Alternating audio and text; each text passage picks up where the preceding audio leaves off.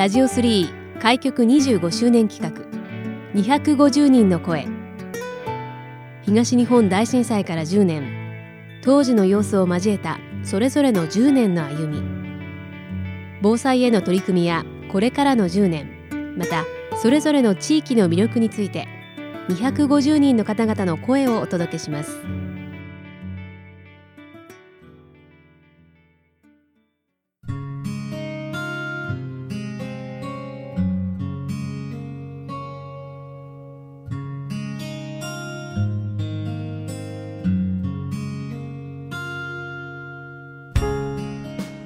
ラジオ3開局25周年企画250人の声。今回は仙台市泉地区婦人防火クラブ連絡協議会会長でいらっしゃいます古内照子さんにお話をお伺いします。古内さん今回はよろしくお願いします。はい古内照子と申します。どうぞよろしくお願いいたします、えー、まず、えー、こちら泉地区婦人防火クラブ連絡協議会。まずはどういった団体か簡単にご紹介いただけますでしょうか？はい、はい、えまずあの泉地区婦人防火クラブ連絡協議会は6つの支部に分かれておりましてその中に35クラブのクラブがあるんですね。でそれはあの各町内会単位で活動しているということであの活動内容は様々です。例えばですね消防署と連携して火災予防活動や研修、え救命救急講習会それからサバ飯など本当に幅広く活動しております。はい、で泉地区ではその6支部から支部長副支部長が、うん、えー、地区の役員として上がっておりまして、で12名で活動しております。なるほど。それぞれあのの支部には特色があるというようなお話もお伺いしておりまして、はい、で、えー、古内さん自体は鴨支部ということなんですが、はい、例えば鴨支部はどういった特徴があるんですか？はい、はい、私のその鴨支部の中に上上がり婦人防火クラブというのがあるんですが、こちらは53年ほど前に結成されたんですね。で泉地区の中で一番古いクラブなんです。でこれはあの鴨神社という県の重要文化財の指定になっておりまして。でそこを日中家にいる女性たちで火災から鴨神社を守っていこうということで結成されたんです。はい、ですからうちの方ではあの小型消防ポンプを操作しまして放水活動の訓練なども行っておりました。で毎年1月26日の文化財防火デーの時には消防団それから消防署の方たちと一緒にあの放水訓練を行っております。また家庭防火の日というのもあるというふうに伺いましたんですけれども、はい、はいはい、でこちらはですね毎月1日と15日に家庭防火の日というふうに定めまして黄色いのぼり旗を用意してあるんです。でこれを各クラブでその班単位であったり、まあ、町内会単位であったりで巡回してるんですね。ですからあの、まあ、ちょっとうちの私の、えー、班でいうと12件ありますので、年に2回ほどその旗が回ってくるんです。でその時にあの玄関先にこう掲げまして、道行く人たちにも見てもらってでなおかつ自分でもあ火災に気をつけようっていうふうな、あの意識の声をずっと持ち続けてるっていうふうなことですね。はい。まあ、そんな泉地区の婦人防火部連絡協議会の現在会長されていらっしゃる古市さんですけれども、はい、まあ、今年で東日本大震災から10年を迎えましたけれども、はい、地震があった日というのは、古内さんはどんなことされていらっしゃったんですか、はい、でその頃はですねあの NPO 法人で正社員として仕事をしておりまして、うん、で地震があった日はたまたま私部屋で一人でいたんです。で他の職員は山形県だったかな？そちらの方に出張に行っていなかったんですね。ですから、ええ、ものすごい揺れで、えー、思わずね外に出てもう柵に捕まってましたね。えー、すごい長い揺れでしたからね。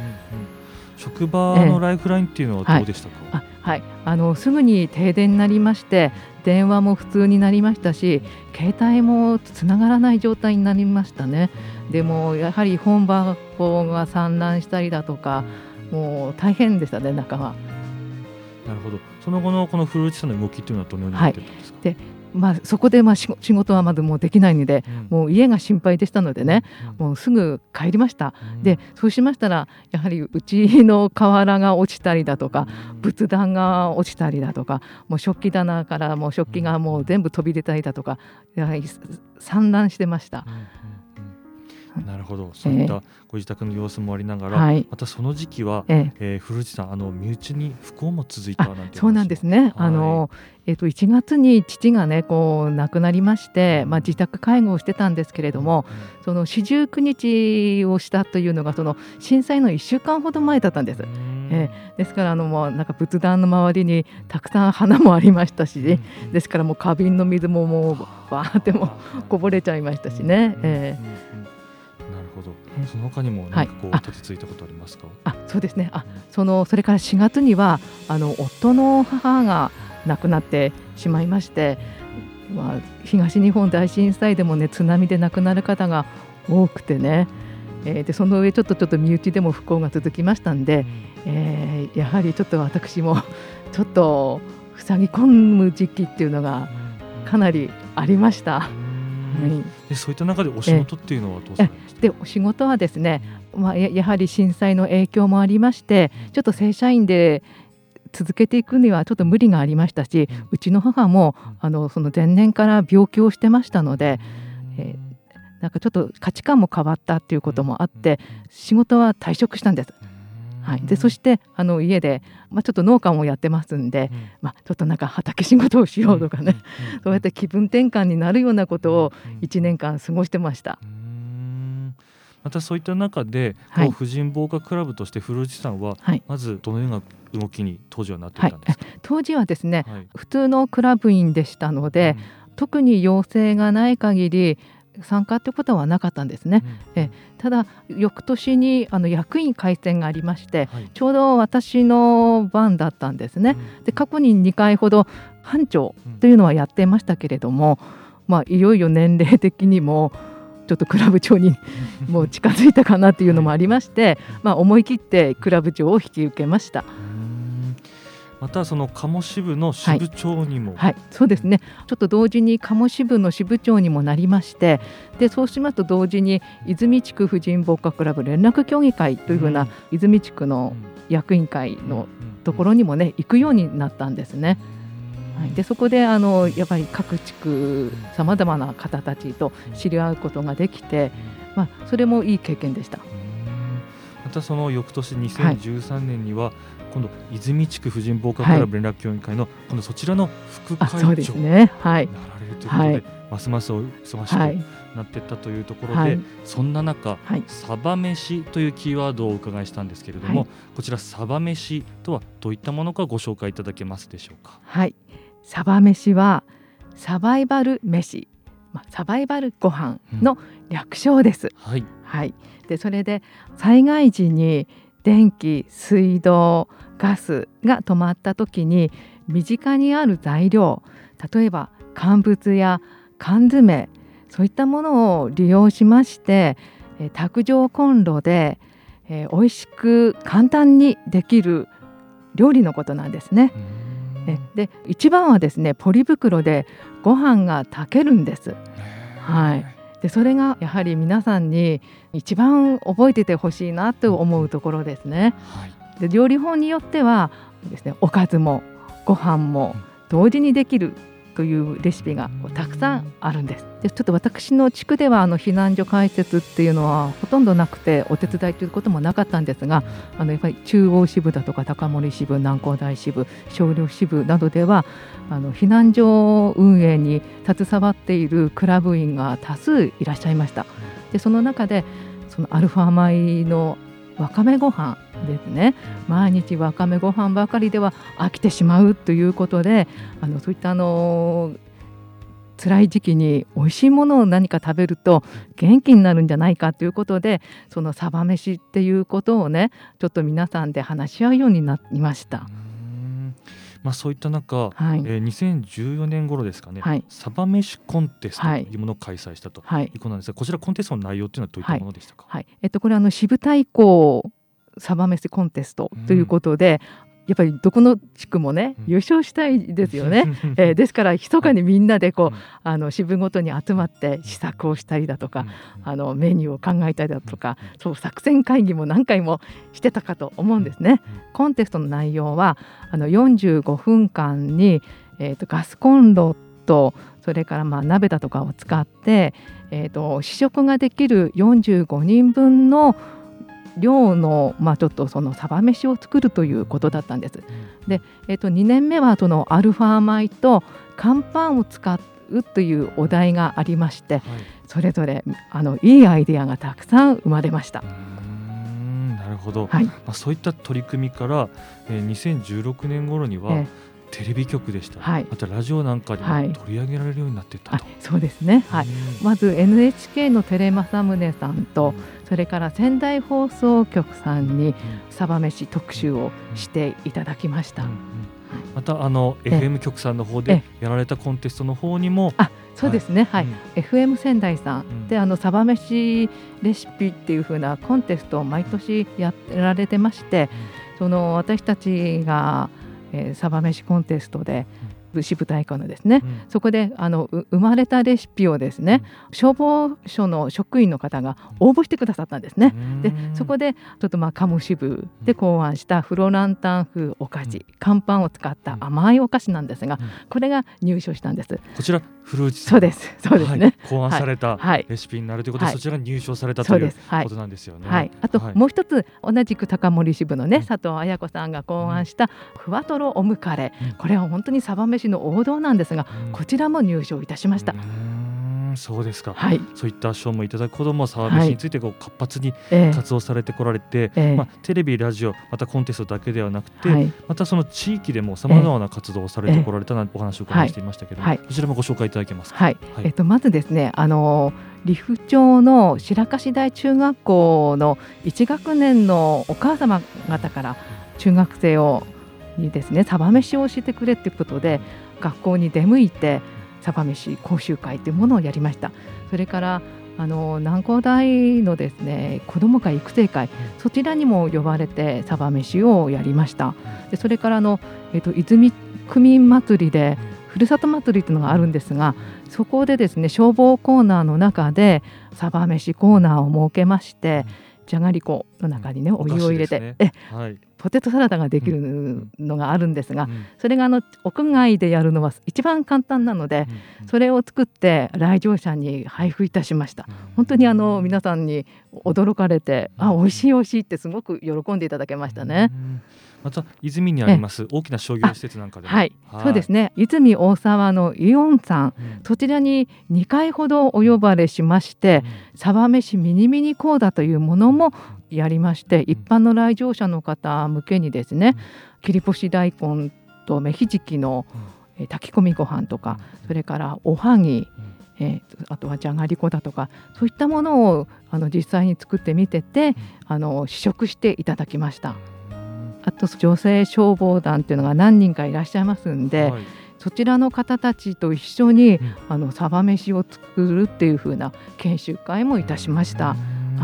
あともう一つですね、はい、あの宮城学院女子大学のはい、あのフードスマイルっていうふうな学生のグループがあるんですけども、はい、その方たちともですねサバ飯の研修会ということで情報交換をしましたね。あのやっぱり何年か過ぎますとちょっと私たちだけではアイデアも詰まってしまうということなので、では若い人たちのね、アイデアもいただこうということで、若い人たちと交流を図ったんです。はい、なるほど、はい、そういったもう本当に多くの取り組みをされてこられながら、まあ、昨年の4月にですかね、はい、あの古内さん今度はこの泉地区の今度会長さんになられたということで、はい、まあ、まさにこう昨年からはコロナ禍というところで普段の活動も大変難しいなんていうところも多くあったかと思いますけど、そんな中でどういった活動取り組みされてこられましたか？えっ、とですねあの今まではあの消防署の行事に合わせて、うん、まあお手伝いとかですね、うん、子どもたち相手に夏休みにファイヤーキッズサマースクールだとか、あとそれからまあ泉区民祭りだとか、うん、あのたくさんあの行事があるたびにまあ連携して活動をしてきたんですけれども、うん、本当にコロナ禍でこう人が集まるっていうことが難しい状況になったわけですよね。はい。でそれで、あのまあ、総会だとか役員会も書面会議になったりとかして、ちょっと皆さんどうしようかなということだったんですが、まあ、あの8月くらいにちょっとコロナも収まった頃に役員会を開きまして、えーちょっとこれからどうしましょうかということで皆さんと協議した結果ちょっと今までやってきたそのレシピ集がたくさんあるのでそれをねちょっとまとめてそのレシピ集にしてでそれをクラブ長に配って、まあ、研修会にしようっていうのが一つ。あともう一つはサバ飯をですね動画にしてでそれを YouTube にアップしてで若い方たちにも見てもらえるだろうしそれから全国の方にも見てもらえるんじゃないかということでその動画作成に取り掛かりました。まずこちら冊子がですね、はい。今年完成はい。されたということで、はい。このレシピ集のこの冊子はどちらに行ったらこういただくことができるんですか？これはあの泉消防署にうん。あのご連絡していただければ、うん。はいあの差し上げることは可能です。うん、またあの YouTube の方ではい。動画をご覧いただけるということなんですが、はい。こちらどのように検索すればご覧いただけますか？サバ飯仙台市 YouTube っていうふうに、あの入力しますと、うん。あのまず私たちの切り干し大根とうん。芽ひじきのうん。炊き込みご飯、うん。それからふわとろオムカレーがその2本が出てくると思います。またそういった活動の中で、はい、新たにこう昨年からこの Facebook の方も立ち上げられたということなんですが、はい。えこちらどういうページになってますか？はい、はい。これはあの仙台市泉地区婦人防火クラブ連絡協議会ってその名前の通りなんですね。うん。であの、まあ、去年やはり、まあ、そんなに活動はできてなかったんですけれども、あのまあ、何かあるたびにこうアップししてましたね。それからその、えー、と YouTube を作る時の撮影風景もアップしたりだとかえちょこちょこっとね載せてます。うんぜひ多くの方にご覧いただければとはい。思います。はい。まあ、そんな古内さんはい。ですけれども、はい。お住まいがですね、はい。泉区のはい。古内地区とはい。いうところでこちらご先祖様ははい。500年以上前からはい。こちらを治められてえ来られたという話、はい。ちょっとお伺いして大変ちょっと驚いたんですが、え改めてこの古内地区のですね、え好きなところいいところなんかあればぜひちょっと教えていただけますか？まずちょっと私皆さんお嫁さんかなと思ってるかと思うので はい。ちょっとそこを説明しないと分かんないかなと思うんですが、はい。あのちょっと私は実はあのお夫に養子に来てもらって、うん。で古内を継いだんですね。ははい、ですからあの生まれた時からずっとこの古内地区に住んでおりります。はえですからそのおばあちゃんの代からね、うん。その婦人防火クラブで皆さんが活動してるっていうこともずっと見てきました。はい、で泉地区っていうのはあの1200年ほどの歴史がある古いところで、まあ、自然も泉ヶ岳や七北川だとかたくさんありますし商業地帯もたくさんあって、すごく住みやすいところだと思うんですね。でそこでですねやはり自分の地域から火災を出すのはやっぱり良くないんですから、自分の家からうん。地域からうん。火事を出さないっていうことをスローガンに私たちと活動してきまして、まさにあのそこにちょっと皆さんあの共感してますのでこう長く続いてきたんじゃないかなと思うんですね。はい、はいまあ、今のお話と少しちょっと重はいええ複するかもしれませんけれども、改めてになりますが、ええ。ー古内さんが思うこれから先の10年ええ。この先の未来に向けてはい。最後お気持ちをお聞かせいただけますでしょうか？はい。ややはりあのこれからも火災のない町うん。泉うん。というのを目指して他のクラブ員の方たちと、まあ、力を合わせてねやっていきたいっていうのをまず一つうんあります。はいそれから婦人防火クラブっていうのは地域のコミュニケーションの要であると思うんですね。やはりあのこの婦人防火クラブがなければ他の方たちと顔を合わせることもなかったですし、であのこの泉地区のえー協議会に参加して、えー本当に泉地区の他の地区の方たちといろいろ交流を持てるっていうのもとても楽しいことなんですね。はい、ですからこういった活動が長く続いていくってことをすごく願っております。はい、ありがとうございます。今回は仙台市泉地区婦人防火クラブ連絡協議会の会長をされていらっしゃいます古内照子さんにお話をお伺いしました。古内さん今回はありがとうございました。はい。こちらこそどうもありがとうございました